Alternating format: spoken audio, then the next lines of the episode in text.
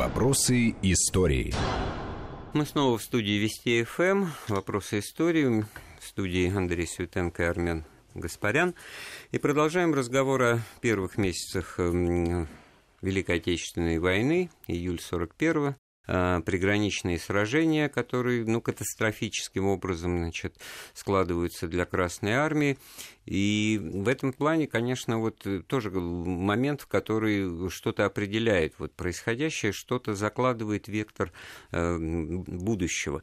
Потом, после войны, конечно, это все будет переосмысливаться, и мы закончили на том, что действительно в послевоенных мемуарах немецких генералов, э, кстати говоря, в очень подозрительно большом количестве оставшихся в живых, вот, э, как раз вот виновником всего и вся происходившего там задним числом был назван Гитлер. Ну, единственный, да, единственный, э, кто помешал э, титанам мысли сокрушить э, кровавые азиатские орды.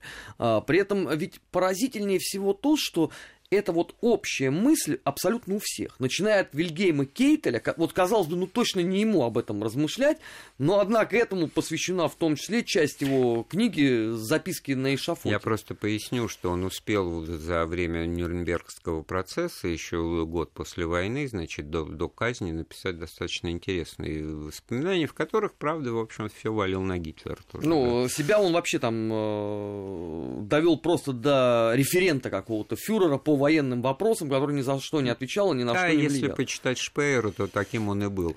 Там очень смешно. А, Я... Шпееру тоже надо относиться соответственно, потому что у Шпеера а, цель была а, одна. Ему надо было вывести себя из-под веревки на Нюрнбергском процессе. Но ему это, удалось. удалось да, потому да. что если бы, в принципе, тогда бы э, выплыли бы некоторые документы, которые стали известны уже потом, там, в 70-х годах, то Шпеер имел все основания э, быть номером два после Геринга.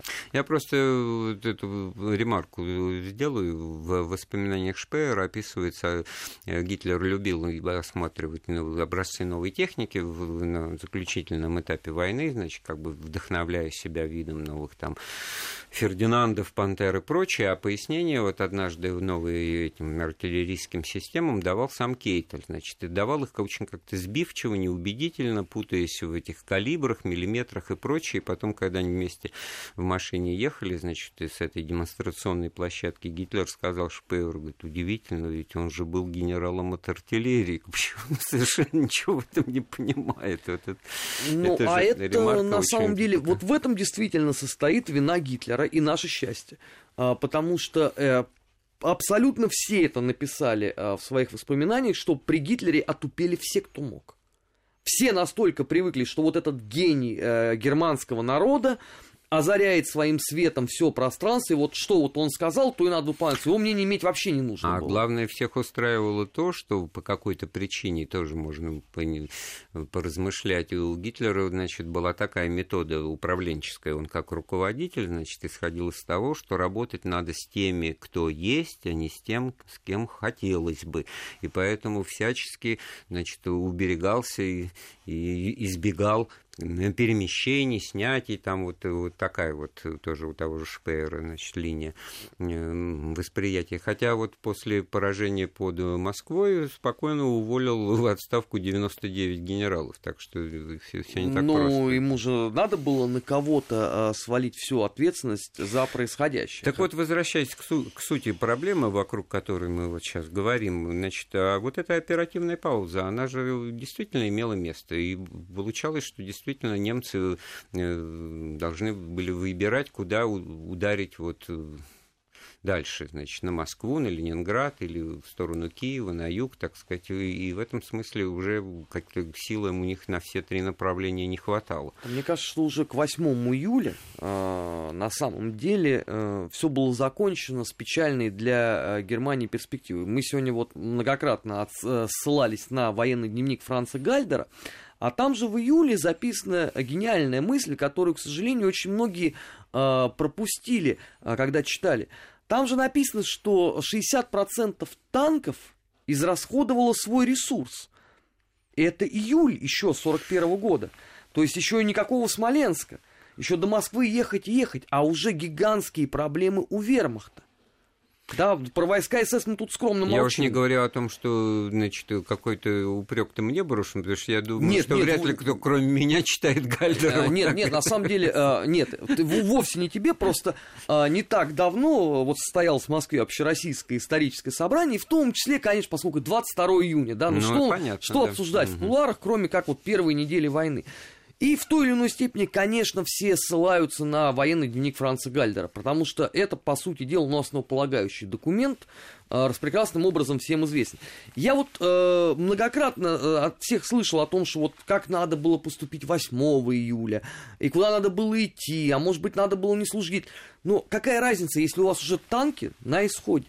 Но в данном случае ничего удивительного, потому что запас хода, там этот мобилизационный ресурс э, или какой-то рабочий ресурс э, ну, любой боевой техники, он исчерпаем, и он измеряется, в общем-то, достаточно какими-то ну, до 8, 8 часов. Но, с другой стороны, ну, сколько жить танку в условиях боевых действий? Да, это, это не автомобиль, который на годы мирной жизни Нет, ну у нас, покупаешь. понимаешь, Это- у нас же все, опять же, привыкли э, считать, э, что у Гитлера это какие-то реально армады танков, потому что какой фильм ты не посмотри, Ну, это другой там на разговор. каждую самом нашу деле, роту едет минимум танковая армия. Ну, мало минимум. того, что они, к сожалению, для нас так не воевали, особенно в начале войны, так в полный рост в атаку на пулеметы не ходили. Это, во-первых. Во-вторых, значит, и танков-то было три с половиной тысячи. Причем это на все три на группы все армий. Три группы армий. И неудивительно, что вот в данном случае э, и, и запаса-то, так сказать, не оказалось. Ну, а о том, насколько они, так сказать, не- недооценили нашу мощь и, те усилия, которые были потрачены на подготовку э, к войне в 30-е годы, это, конечно, вот в данном случае тоже определенный, так Ну, сказать, так Гитлер это сам и признал. В октябре 41 года он честно и откровенно сказал, что если бы он знал, какую силищу накопил этот проклятый азиат Сталин, он бы никогда в жизни бы сюда это не просто полез. вот в головах, в наших головах порой у некоторых возникает когнитивный диссонанс, потому что как совместить, значит, тезисы миролюбивой внешней политики так сказать, с такими детальными, серьезными... Ну, великие державы Да, никогда не вот, бывают вот, белые и вот. С пушистые. другой стороны, в другом разговоре, скажем, боевой техники, все становится на свои места, мы сразу выясняем, какие КБ, какие танки, какие самолеты, какие пушки там и так далее, и так далее, сколько все было всего продумано, и это, слава богу, и Готовились к войне и сделали да. очень много всего полезного и важного. Но другой вопрос, что, конечно, просчитались очень сильно в июне 41 года. Ну, Очень сильно. И э, вот действительно для, для немцев возникла иллюзия, у них по- появилось, так сказать, такое понимание, что они вот ту Красную Армию, которая вот есть, они ее всю уже, так сказать, Ну, а, размолотили. А да. потом был А. нанесен второй удар, э, очень серьезный, когда в тылу у немцев стало появляться партизанское движение. Потому что ни с чем подобным они до этого не сталкивались. И все вот эти многочисленные рапорты в Берлин о том, что это нарушение конвенции о ведении войны, они, собственно, мертвому припар. Как- Кому ты жалуешься? Как это связать с тем, что у них в обозе, в штатном расписании вот эти зондеркоманды были запланированы еще перед началом войны? И А, да, э, четыре э, айзац-группы, СД, да. СД тоже шло вслед за вермахтом, и уже какие-то планы э, работы с местным населением, которые, естественно, и привели Ты понимаешь, они ведь э, планы-то сводились не к тому, что э, надо не допустить локализации э, напряженности, да, а план сводился к тому, что пришел, согнал евреев э, и всех, кто тебе не нравится, в расстрельный ров, пострелял и отвалил. А дальше приходит э, похоронная команда вермахта, которая, согласно предписанию из Берлина, должна этих людей хоронить. То есть у них еще на тот момент не было даже вот сформированных этих похоронных команд из военнопленных. Изначально немцы сами хоронили. Все, а когда вот эти айзац-команды столкнулись с тем, что еще есть очаги партизанского сопротивления, вот тут пришлось создавать всякие там шнель-команды, да, это отряды быстрого реагирования, типа СОБРа какого-нибудь, а, зондер-команды, да, которые должны были проводить, выражаясь современным языком, контртеррористическую операцию. Но и те, и другие структуры, сформированные в рамках полиции безопасности, к этому были категорически не готовы. Одно дело, когда ты пришел и спалил деревню дотла, а другой вопрос, когда ты воюешь с профессионалом в лесу. А это, э, извините, очень серьезная история. Даже хорошо подготовленная с этой точки зрения кавалерийская дивизия э, СС Флориан Гайер и то мало чем э, могла быть полезна именно на этом поприще. Я не к тому, что, э, что сначала, что потом, в какой-то зазор был, какое-то переосмысление, потому что вот, э, судя по тому, как они планировали достаточно поверхностно, они вот, во-первых, не рассчитывали на это, во-вторых, они свои действия, которые, вот, ну, истребительную практику, ну, захватывают какие-то земли, населенные племенами, ордами, там даже фразеология сама по себе выдает это вот их чувство превосходства там, арийской нации над какими-то недочеловеками. Вот когда они поняли, что там недочеловеки или еще как, а вот, оказывается, припекло, вот это вот достаточно быстро, неделю? Нет, нет, это, это годы. Это годы, потому что, по сути, э, только какой-то более-менее поворот в сознании, это 43-й год ближе к Курской дуге. Потому что э, штаб-квартира фюрера искренне считала, что декабрь 41 года это исключение. Потом последовало, собственно, очень удачно для них летнее наступление, да, которое показало, что, в принципе, вермахт очень силен, что правда... Ну, там не только лето, там начиная ну, там, с весны. Там и весна, там да, и ну всё, просто там летний всё, это такой апогей. Вот. Крым, Харьков, э, Демянск, там, э, Ленинград. Что все идет по плану. Все везде. Да, а зачем, сказать... если у тебя все идет по плану, менять оккупационную политику? Ведь интересно, что э, Никакого урока штаб-квартира фюрера не извлекла даже из декабря 1941 года.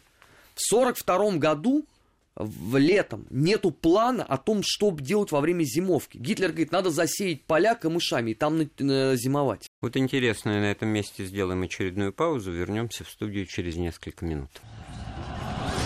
Вопросы истории.